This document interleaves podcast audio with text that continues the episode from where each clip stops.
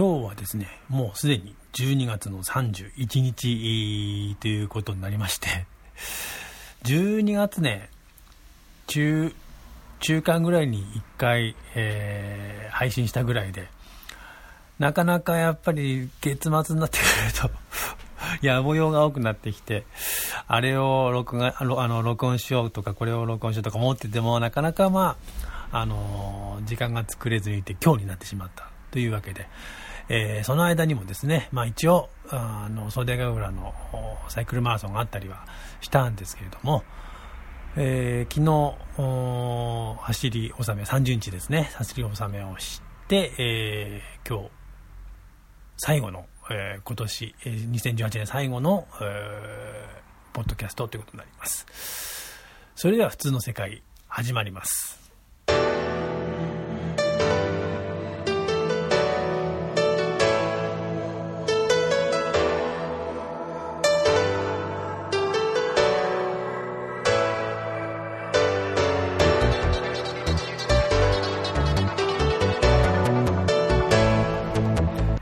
あ、最後にね、え、何を話そうかとは思ったんですけども、とりあえず軽くね、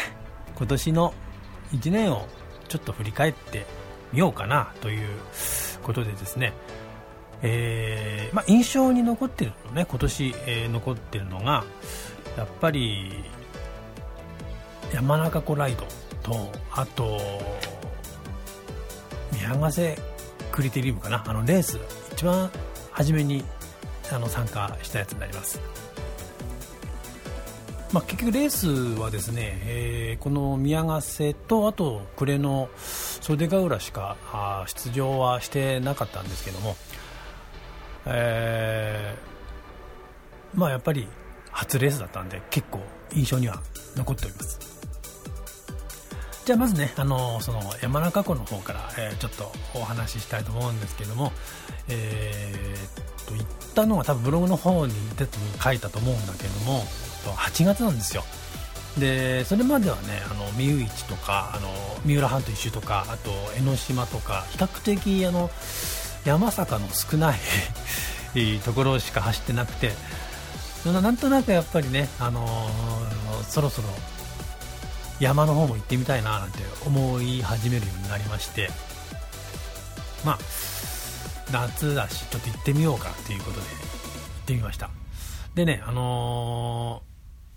ー、多分ブログの方に書いてあるようにその8月の5日だったんですねあれ。で平均気温はね 30, 30度。で最高気温が39度っていう日でですね道志道なんか走ってても全然涼しいとかそういう日じゃなかったんですよ。でまああのー、津久井湖を越えて道志道入る手前あたりでねもうかなり汗かいててこれやべえなと思ってたんだけれども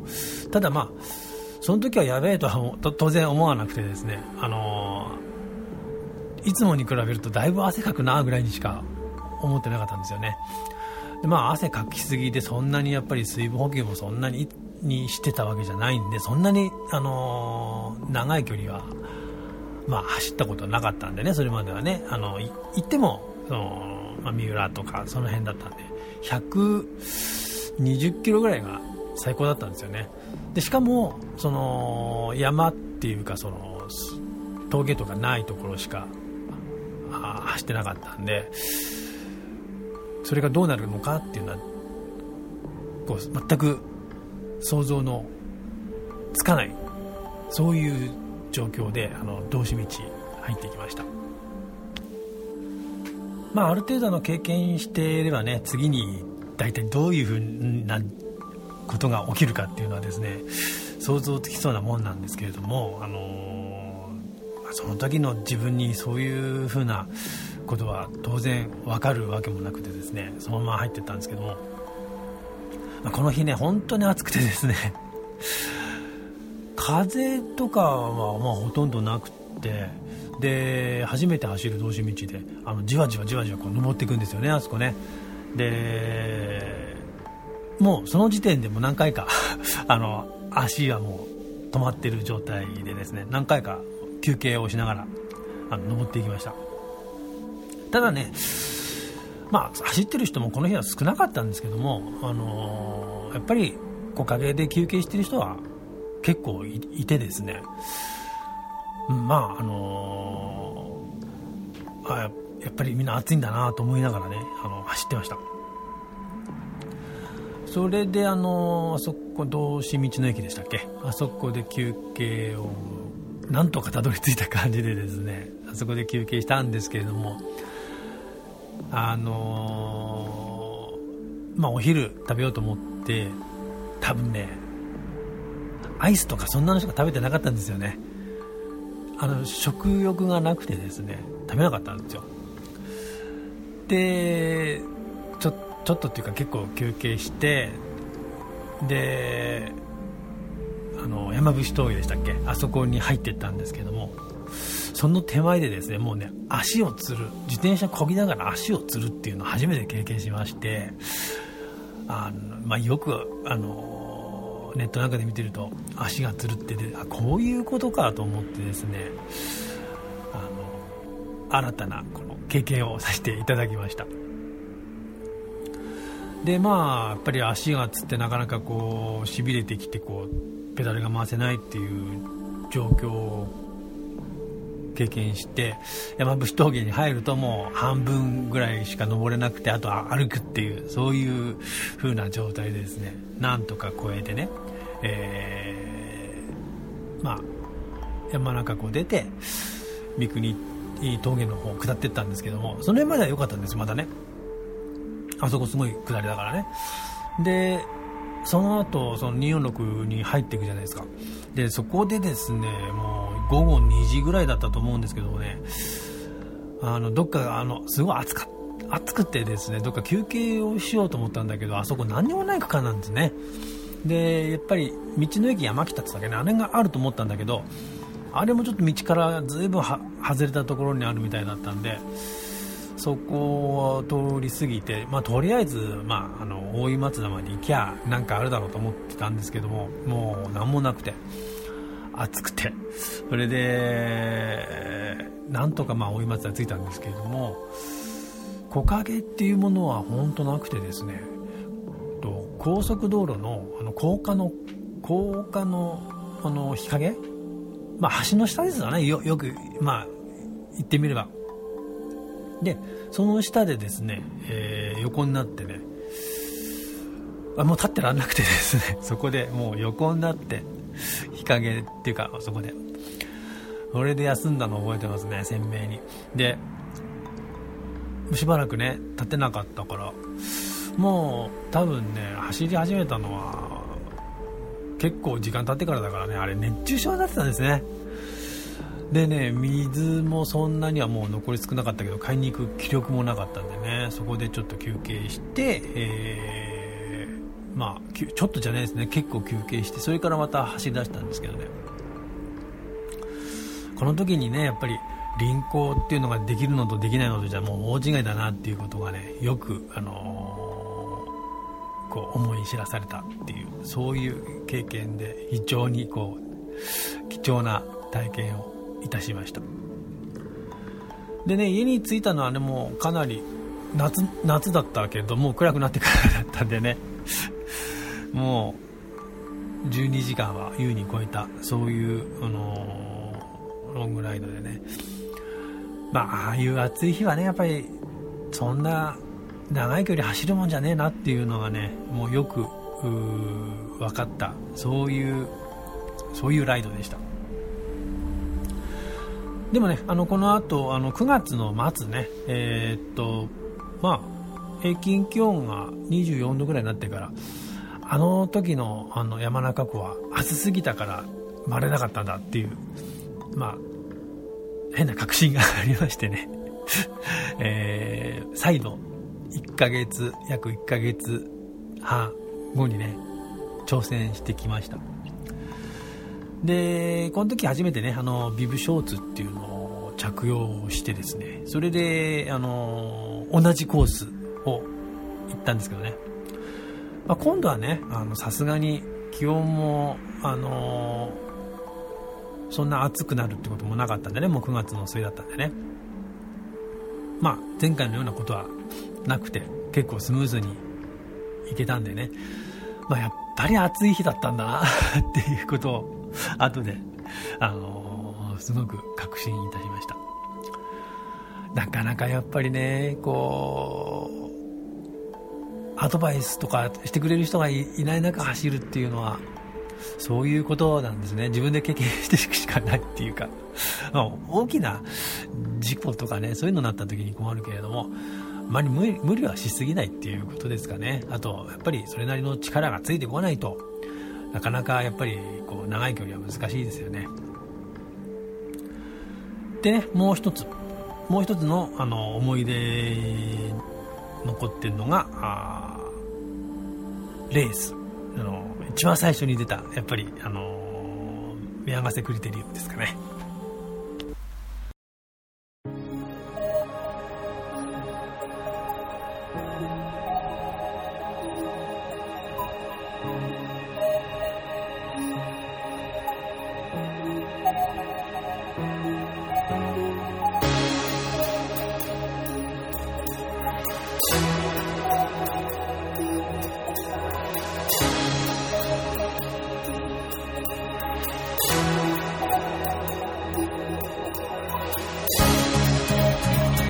まあ、宮ヶ瀬っていうのはですねやっぱり神奈川に住んでる人は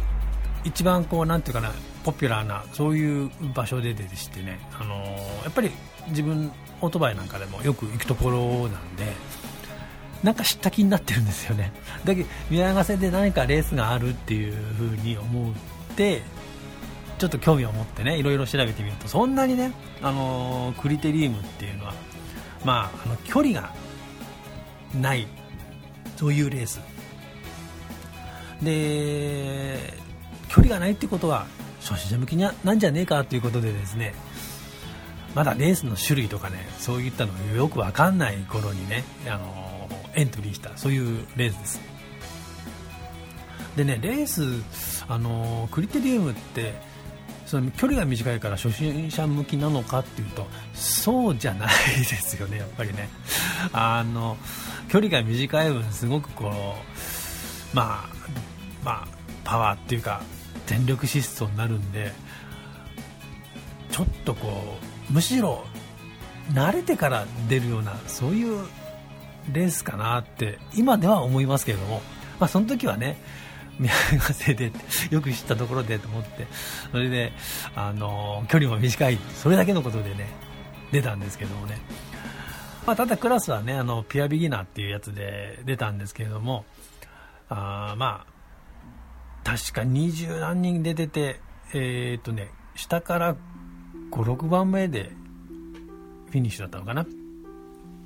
まあもちろんねそんなトップでなんていうふうには当然思ってないんでねまあ最下位だろうむしろ最下位だろうと思って出てた割にはあのー、最下位じゃなかったっていうことでですねあのーちょっと嬉しかったっていう思い出がありますけれども、クリテリウムね、かなりこう、細いコースとか、ちょっとテクニカルなコースがやっぱりあるんでね、あまあ、あの、多分、まだ自転車乗り始めて半年ぐらいのね、自分にはかなり、まあ、難しいレースだったんだろうなっては思ってますけども、まあ、今でも当然あのな変わっちゃいないあの難しいレースだとは思うんだけども。ピュアビギナーのクラスとは言ってもそうですねあのクリテリウムには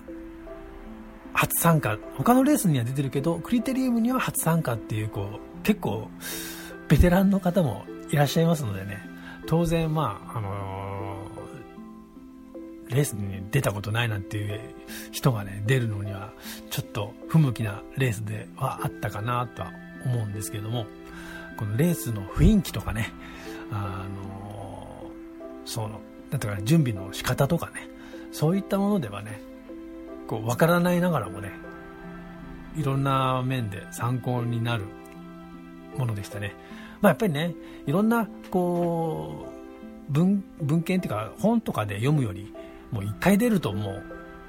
それに勝るものはないですからね。も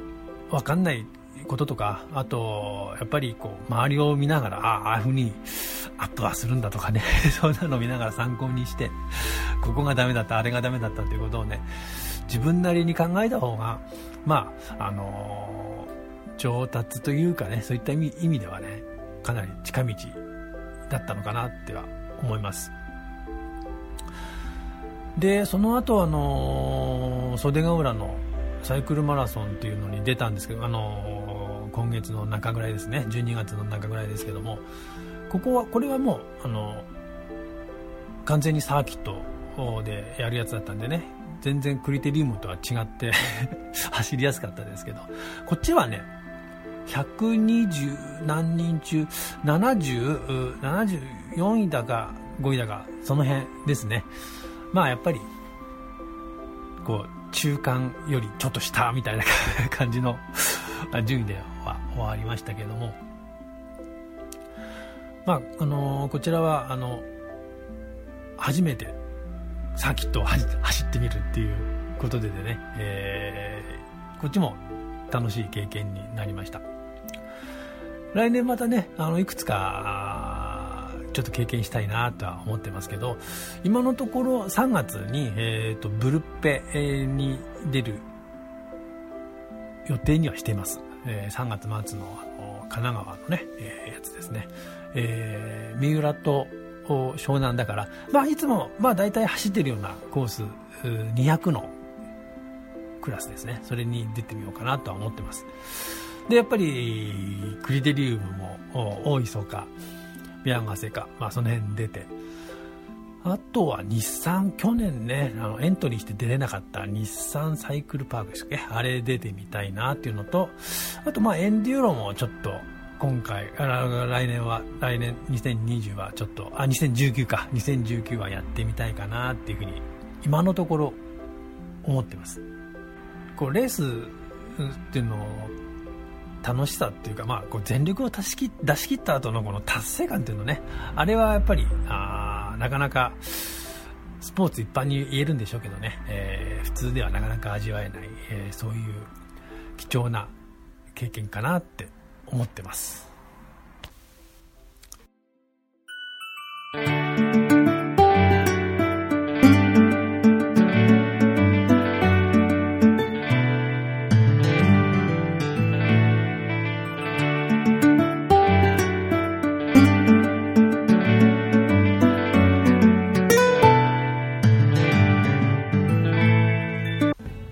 さあ、それとですね、えー、最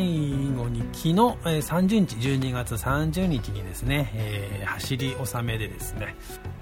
SNS で知り合った方とですね、えー、初めて、えー、走り納めに行こうということでですね、えー、行ってまいりました。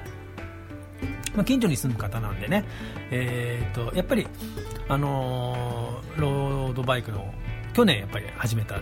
方かな、まあ、ということで、まあ、ほとんど変わらないんでね、えー、じゃああ、どっか行きましょうということでですね、えー、まあ、宮ヶ瀬、えー、ライドに行ってまいりました。宮ヶ瀬行って、えー、お、荻野パンで、えー、お昼食べて、それで帰ってくる。まあ、大体、100キロ程度、朝のゆっくりめ、9時ぐらいに出て、34時には着くっていう、そういうようなゆっくりライドでね行ってまいりましたけれども。まあさすがにもう30今日もそうなんだろうけど31もそうなんだけどもう走り納めの方が多くて、えー、あの土山峠もねかなりこう並んで走っていくっていうか順になって走っていくってそういうような状況でした。あの土山峠はね登るのあの厚木方面から登るのっていうの僕初めてだったんですけれども下ることはね何回かあのあのなんか津久井の方回ってそれで宮ヶ瀬の脇通って土山越えてそれで厚木抜けて帰ってくるっていうコースはまあ2回か3回ぐらい走ってるんですけども逆のコースって初めてなんですよ。なんでねどんなもんかなっていうことで行きましたけど土山峠っていうのもなかなかいい練習のコースかなというふうに思いました。10%ちょいの坂があるんでね、えー、そこを登っていくのがね、えー、結構、まあ、ペース配分とか、ちょっときついかなっていう感じのところだったんですけども、で、まあ今年1年ですね、えーと、ロードバイク、まあ、実際12月から乗ったとは言ってもですね1月と今年の1月と2月はほぼ乗ってなかったんですよね。12月にこう乗り始める人のこの一番のまあクリアしにくいポイントっていうのはやっぱりこう1月2月が寒いってことじゃないですかねまあ自分も1月やっぱり寒くてほとんど乗れなく、乗んなくって、で、1月の末にちょっと乗ったら今度、インフルエンザかかりましてね。2月はもうほぼ、ほぼっていうかゼロですね、でしたから、まあ、あの、10ヶ月かな、乗ったのは。で、10ヶ月乗って、それで、だいたい距離はね、5000キロぐらいまあ、通勤でも乗るんでね、まあ、そのぐらいになるのかなっていう感じですね。で、一応目標にしてたのがですね、まあ、1年目は何もなかったですね。とりあえず慣れるっていうことだけで。で、12月、今月になってですね、まあ途中、まあ、あのー、矢櫃峠、ちょっとタイム計測に行ったり、あと、そうですね、そのサーキットで走るときに、そのスピード、まあ、1時間、えー、15分走ったんですけども、まあ、30キロを切らない そういうようなあことで走ってきました。ヤビス峠はね、えー、っと、あの、長抜きのセブンイレブンから頂上までね、47分でした これね、あのやっぱり登り方っていうのはありますね。まず道を、まあ、初めて矢櫃峠を登ったんだけど、まあ、道をこうよく知らないで走るっていうのは、やっぱりダメで、ダメかなって思いましたね。ずっとこう、やっぱりインナーローになっちゃうんで、あの、ケイデンスが上がってても、スピードがやっぱり坂と、坂と同じようにこう下がっていくっていう感じでしたんでね。やっぱりインナーローでは走らないっていうこと結構大切かなっていうふうに思いました。なんでね、来年はですね、やっぱりもうちょっと40分に近づけたいな、ヤビス峠をね、近づけたいなっていうことと、まあ、あとはそうだな、うーん、レース出て、中間ぐらいには入りたいですね。まだ中間まで行ってないですからね。どっちかっていうと、こう 下位クラスの方にいますんで、その辺かな。やっぱり。うん、まあ、あのー、1月2月、何も乗らないっていうんじゃ 話にならないでしょうから。まあ、暇を見つけては乗りたいなって思っております。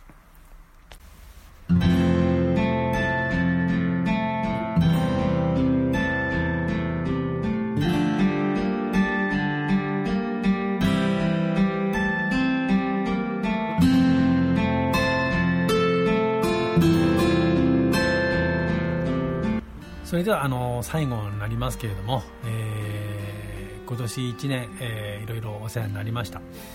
まああのー、他のね SNS で知り合った方とね暮れに走れてねいつも一人で走ってたけれどもこうなやっぱりそういう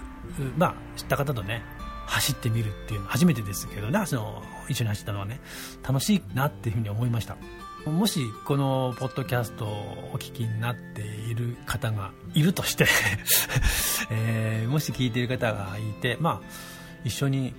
走ってもいいよって方はですね、えー、ぜひあの走りたいなっていうふうに思っております。来年はね、そのレースとかそういうのもあるあるかもしれないけど、ちょっとそういう、まあ、あのイベント的なものもね、ちょっと計画してみたいなとは思っております。近く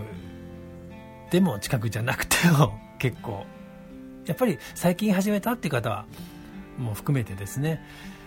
まあたまにはこう誰かと走ってみるのもいいかなっていうふうに思ってますので。まあ来年はねもっとあのいろんなそういった輪も広げていきたいなって思ってます。のでねえー、っとまあこのまあ、ツイッターもやってますんで、やってる、やってるとは言えませんけども、ほとんど あれなんで発信してないんで、えー、そちらの方もね、あの、ブログの方に、あの、あれ書いておきますんでね、えー、またぜひ、こう、2019年もよろしくお願いいたします。それでは今年1年間聞いてくれて、えー、ありがとうございました。また、あのー、ぜひ、どこかで会える日を えー、楽しみにしたししながらあ今年の配信を終わりたいと思います。それでは、良いお年を。